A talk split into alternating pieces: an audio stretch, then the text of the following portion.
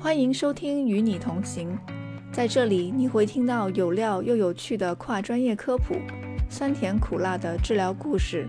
我们的内容涵盖特殊教育、康复医疗、无障碍环境设计和相关科研等等。在这里，我们关注全年龄段的特殊需求群体，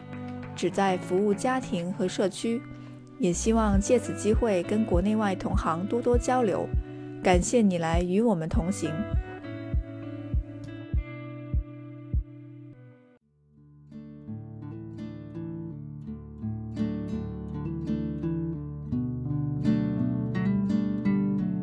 美国有研究表明，大约有百分之二十五到四十五左右健康发展的孩子存在偏食、厌食的问题行为，其中可能有百分之三到百分之十左右的孩子存在着严重且长期的喂养进食困难。这个数据如果放在特殊需求孩子中，可能甚至高达百分之八十。本期播客分为上下两部分，我们的嘉宾 Daisy。拥有着应用行为分析、发展心理学以及临床社工等多重学科背景。第一部分将由他简单介绍儿童进食障碍的定义与偏食、拒食的关联，以及临床工作中儿童进食障碍的诊断过程和干预模式。第二部分我们会聊到 Daisy 在医院儿童喂养诊所遇到的有趣案例。从案例分析中，让大家了解到几种简单的适用于进食障碍或进食问题的行为治疗方法。家长们对于挑食一定不陌生，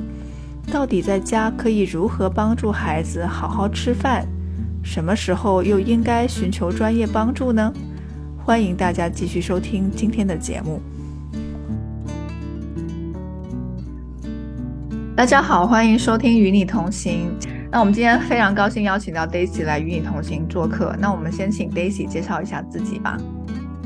Hello，与你同行的听众们啊，我是 Daisy，我现在呢是一名华盛顿大学学校心理学专业在读的博士啊，我主修的方向是自闭症儿童的心理发展以及应用行为分析。我主要从事的呢是自闭症的临床诊断治疗工作啊，我也做过一些关于自闭症儿童。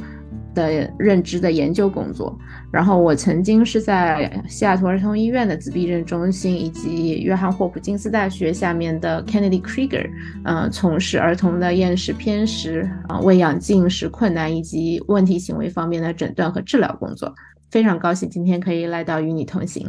今天我们的主题呢是跟大家聊一聊这个儿童进食障碍以及挑食厌食方面的问题。那么首先我想请 Daisy 给我们介绍一下具体什么是儿童进食障碍，那么跟一般的挑食厌食又有什么区别呢？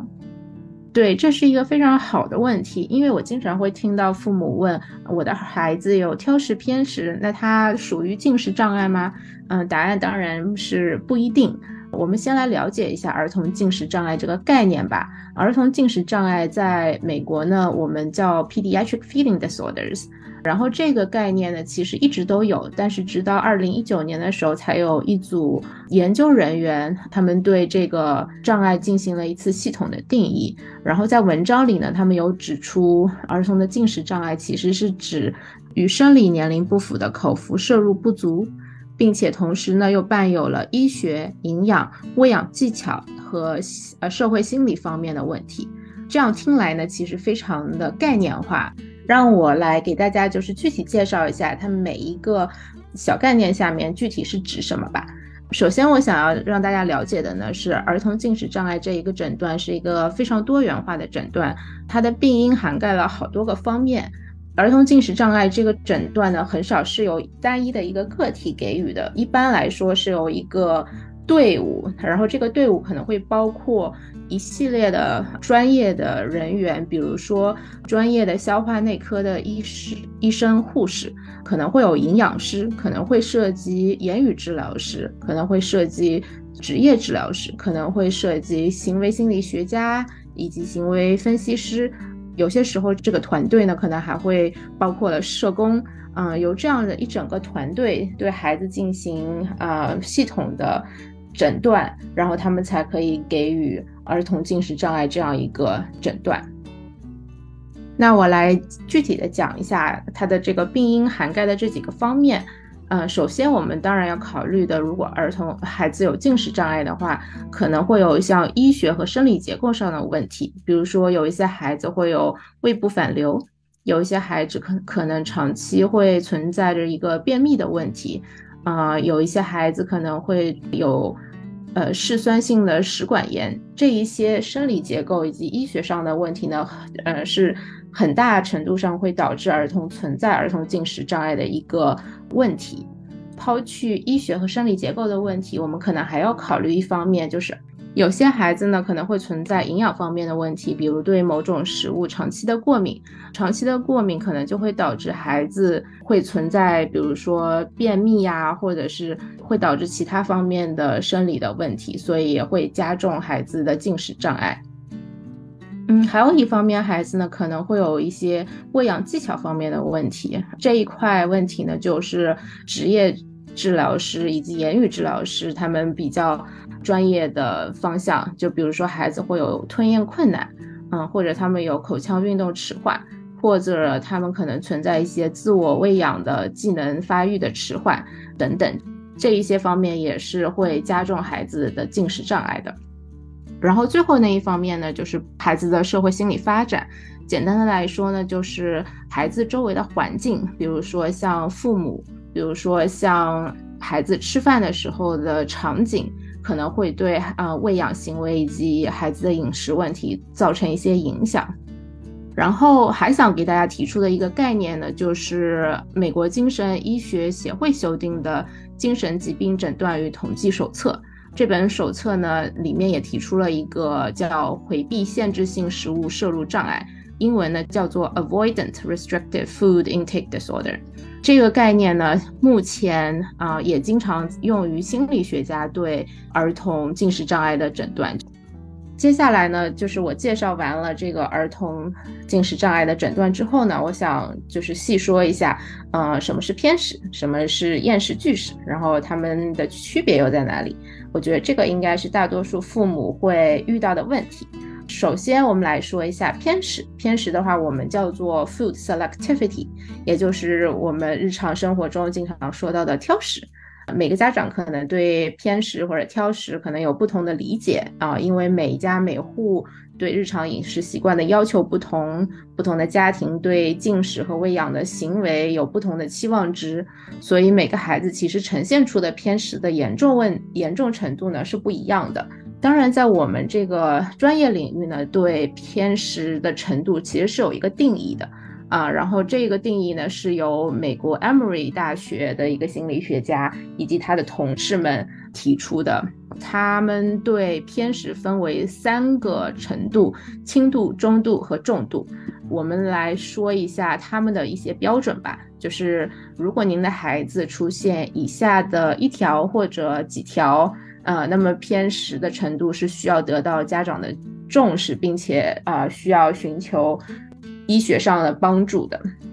第一呢，就是如果孩子完全不吃一整类的食物，在营养学上呢，我们对食物日常的食物呢是分为四种，一种呢是谷物淀粉类，比如说我们经常吃的米饭呀、面条呀；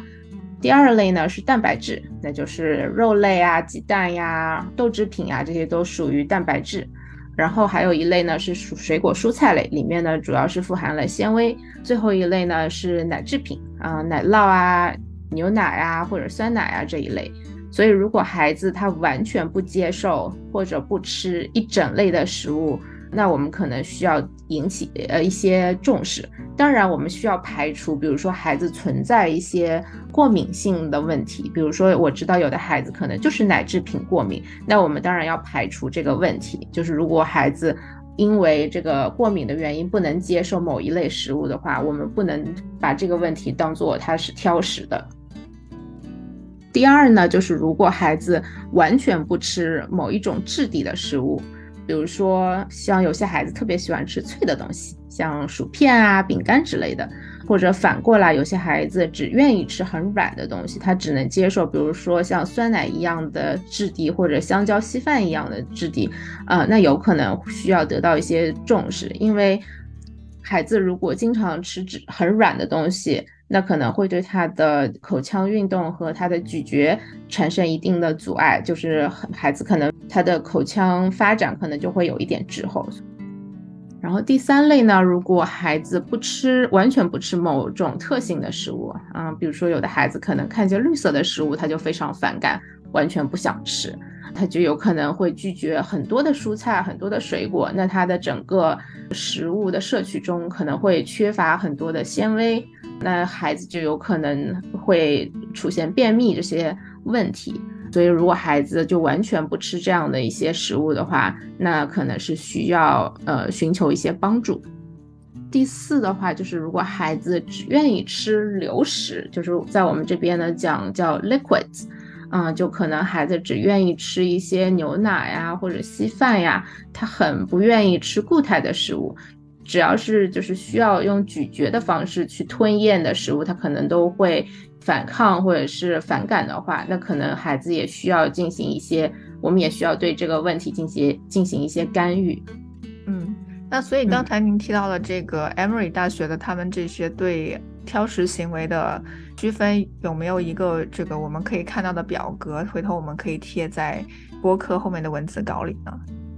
有的，应该呃，我可以分享一下他们的那篇呃文章，然后文章中应该提到，就是如果孩子只是符合某一类的话，那可能是属于轻度，然后孩子如果是存在的几个方面，他可能都拒绝的话，那可能就是中度，然后再多一点，可能就是。重度就是它有这样的划分，行为的一个这个列表，然后如果你符合多少项行为，它就会往这个严重程度去做一个区分。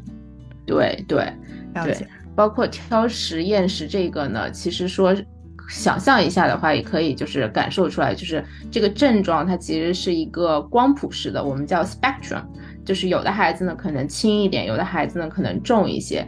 然后每一个孩子可能在这个光谱里面，就是可能会随意游走，因为他可能会根据他不同的时间段，或者是根据今天的状况，他可能今天的偏食会更严重一些，或者明天的偏食会嗯稍微的轻症一些。嗯，当然我们是需要考虑孩子的个体来对他进行一些干预的。嗯。那在这种考虑之下，你像我和 Daisy，我们两个都是妈妈，所以从妈妈的角度来问这个问题，那就是孩子的这个挑食问题到了什么样的程度，我应该去看医生呢？我可以从这个这个量表中感觉自我感觉到它是一个什么样的严重程度，那什么时候应该去寻求的这个医生的帮助呢？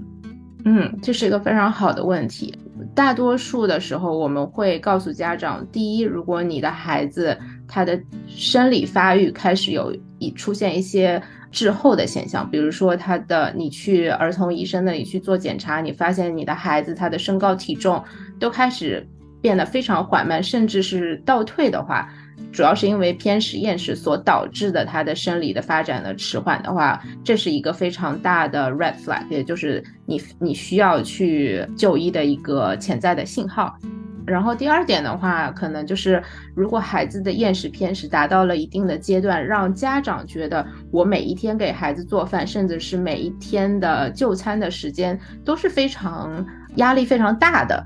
你会觉得我孩子的这些厌食偏食的这个程度已经开始有点影响我们的生活作息了。比如说，就是有的家长可能会单独为孩子做一餐，因为孩子不愿意吃桌子上就是现有的食物，就是可能就会打乱整个家庭的计划，或者是孩子可能会完全拒绝桌上的食物，甚至出现一些破坏性的行为啊，然后他可能会开始。丢餐桌上的餐具，他可能会开始乱丢食物，导致这整个就餐的一个过程已经不是一个愉悦的过程了。那有可能说这也是一个潜在的信号，家长会觉得，我会我会告诉家长，我觉得这个可能是你需要去寻找一些专业的帮助的时候，因为吃饭嘛，对吧？你其实一天三餐是至少的，你如果每天的一天三餐都如此的压力之大的话，那其实对你的生活其实是造成了一些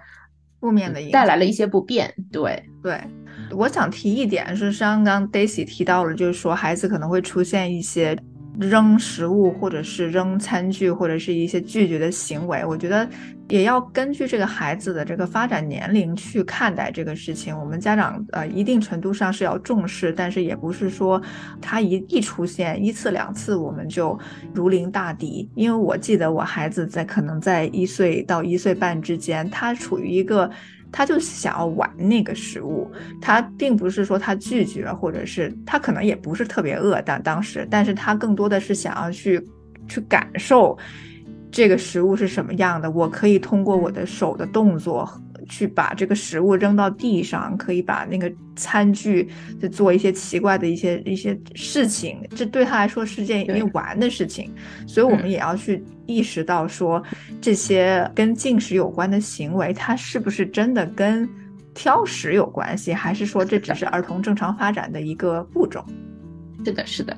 我的孩子现在刚好处在就是一岁到一岁半的期间嘛，所以就是很明显的能够感感知到，如果他差不多吃饱了，他觉得这个吃饭的这个时间段对于他来说应该结束了，他其实就会开始做一些探索性的行为，他就开始有一点点开始捣乱或者是怎样的，但是这个呢，其实是儿童正常的就是发育的过程。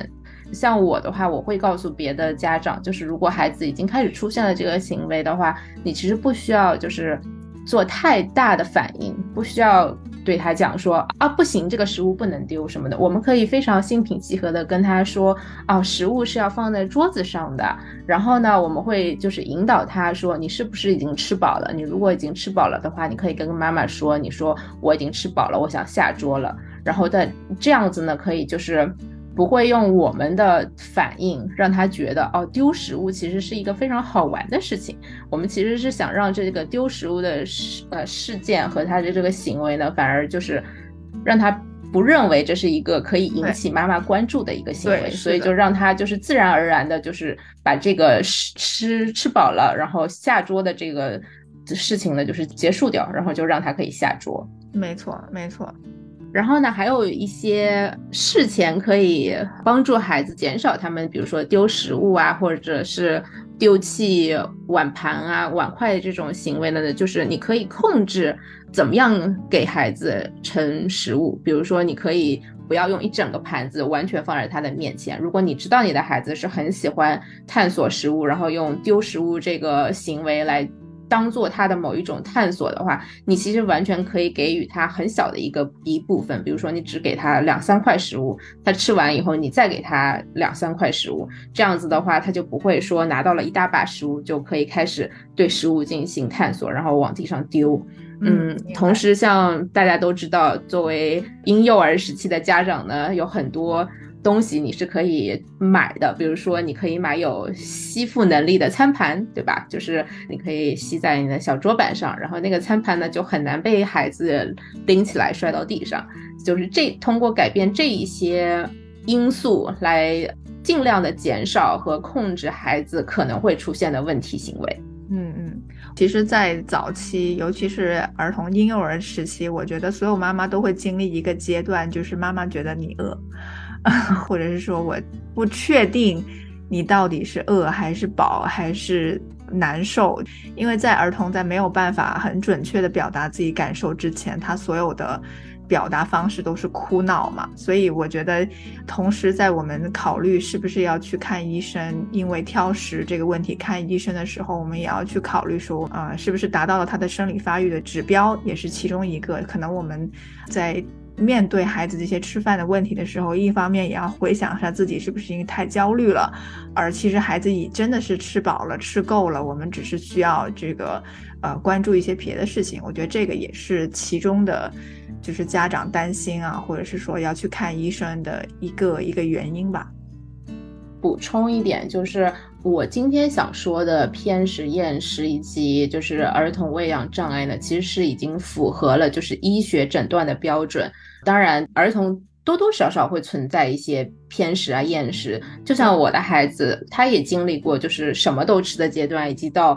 很挑食的阶段。但是他可能又会回到什么都愿意吃的阶段。其实这是一个儿童正常的发展过程，尤其是孩子在小的时候，你经常能够有这样的反复。所以我希望就是今天的不会让你产生更大的压力，而是让你就是知道，其实孩子就是很自然的，就像我们成年人一样。可能今天我很愿意吃某些东西，可能再过两天我就觉得啊，这东西不是符合我的胃口，我又不大想吃了。其实是一个很自然的一个。经常会有的这样的一个反复。对对，所以我们总结一下刚才 Daisy 说的，说如果要确诊一个真正的儿童进食障碍，达到障碍这个水平呢，我们要同时考虑到这个医学的诊断、生理结构的一些问题，从营养方面去考虑，还有过敏性的，要排除一些过敏性的问题，包括这个孩子是不是存在了进食、口腔啊、运动、喂养技巧，还有一些行为方面的问题。那最后还要去考虑他的那个社会心理发展，这些所有。的因素考虑下来，可可能我们要通通过一个团队的努力去真的去做诊断，然后再接下来去做一些呃针有针对性的干预。那么我就好奇说，如果假如我们儿童得到了这个进食障碍这个诊断，那我们一般就是不同的医生和治疗师，他们一般会做些什么呢？就像我之前提到过的，如果做这个诊断的话，那当然是一个团队协作的过程。所以说，这个治疗呢，也是一个团队协作的过程。所以我们每一个方面呢，都可能要进行一些干预。比如说，首先我们要排除，并且我们需要去看的呢，就是内分泌科的医生，就是消化消化内科的医生、护士，由他们来帮助我们进一步的。去排除一些生理上的问题，以及如果有生理上的问题的话，我们是先要对生理上的问题做出一个调整的，然后我们才能就是让这个孩子完全的准备好去接受其他的，比如说言语治疗师、职业治疗师以及行为心理学家接下去的这一部分的治疗的话，完全是要等到呃他的那个医学方面的问题得到一定的改善和解决了之后，我们才能往下一步走。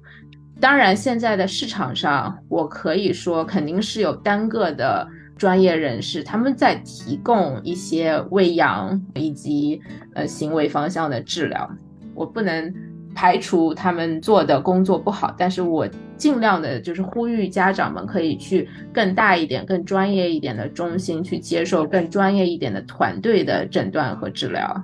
像儿童医院或者是一些医院是应该有这种儿童喂养中心这种设置的吗？是的，是的，一些大一点的医院，如果你搜 pediatric feeding disorder，他们大多数情况下都是一个团队。一般来说，团队的配置肯定是有医生，然后有营养师，有言语治疗师、职业治疗师，有心理学家。行为分析师，然后可能会有社工，呃，他们一整个团队进行一个团队协作的。那据你了解，这种是不是一般都是这种像门诊的方式，还是说有有也有住院治疗的形式呢？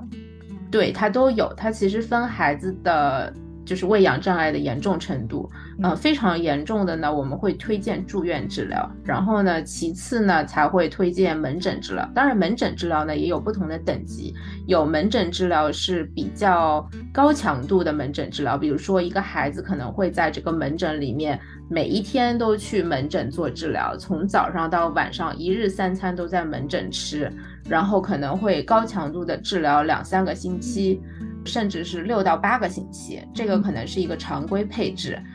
再往下呢，可能会有半天的那种高强度的门诊治疗，是孩子只去半天，但是也可能会持续六到八个星期。